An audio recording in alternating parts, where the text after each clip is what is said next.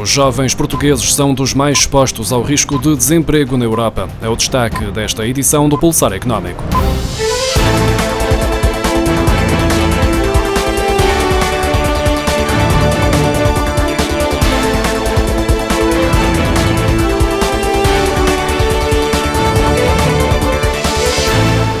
A crise pandémica está a afetar o mercado de trabalho de diferentes formas e com efeitos desiguais entre as categorias de trabalhadores. Desde logo, a probabilidade de perda de emprego é entre duas a três vezes superior para os mais jovens e os que recebem salários mais baixos em países como Espanha, Itália, Irlanda e Portugal.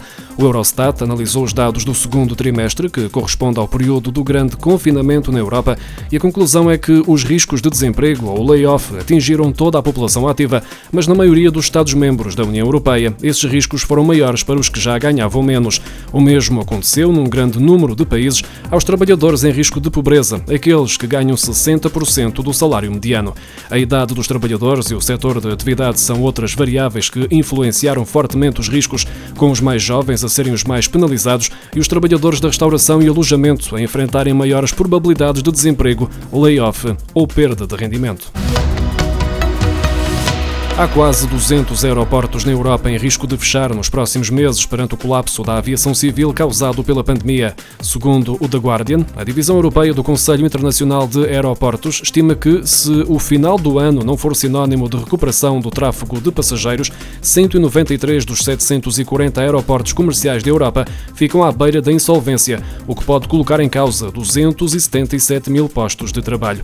Para evitar o pânico entre trabalhadores e passageiros, o Conselho Internacional de de Aeroportos recusa revelar que aeroportos europeus estão em risco de fechar, mas adianta que estão em causa sobretudo aeroportos regionais, ou seja, de menor dimensão. Em setembro, o número de passageiros que passaram pelos aeroportos europeus registrou uma quebra de 75% em comparação com o mesmo período do ano passado. A perda total desde o início da pandemia já ultrapassou os mil milhões de passageiros. O valor que serve de referência aos bancos para avaliarem os imóveis para efeitos de concessão de crédito à habitação travou a tendência de subida em setembro, verificada durante cinco meses consecutivos. Manteve-se nos 1.128 euros por metro quadrado, o mesmo valor registado em agosto, naquele que parece ser o primeiro sinal do impacto da pandemia. Os especialistas têm dúvidas sobre qual poderá ser o impacto da pandemia no setor imobiliário, sendo que, até ao momento, parece ter escapado à crise pandémica, ao contrário de outros setores e do que se passou na anterior crise económica em Portugal. O Instituto Nacional de Estatística revela que o número de avaliações bancárias ascendeu a cerca de 24 mil em setembro, o que representa uma subida de 3% face ao mesmo período do ano passado, depois de, nos primeiros meses da pandemia, ter ficado significativamente abaixo.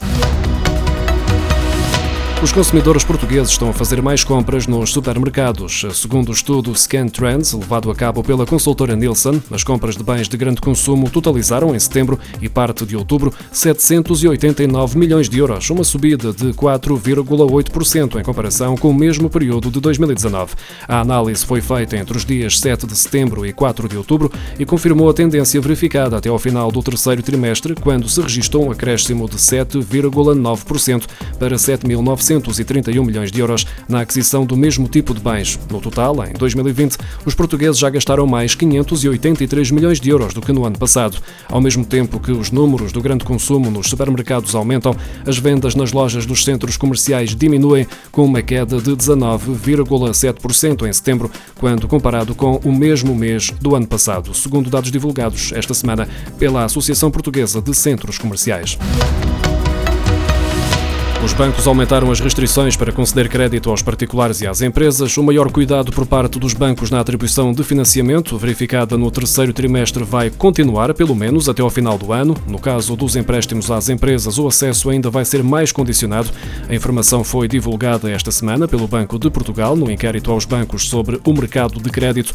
A quebra de rendimentos dos particulares e a incerteza que paira sobre as empresas face à crise pandémica está a levar a uma atenção redobrada por parte dos bancos na hora de analisar os pedidos de crédito.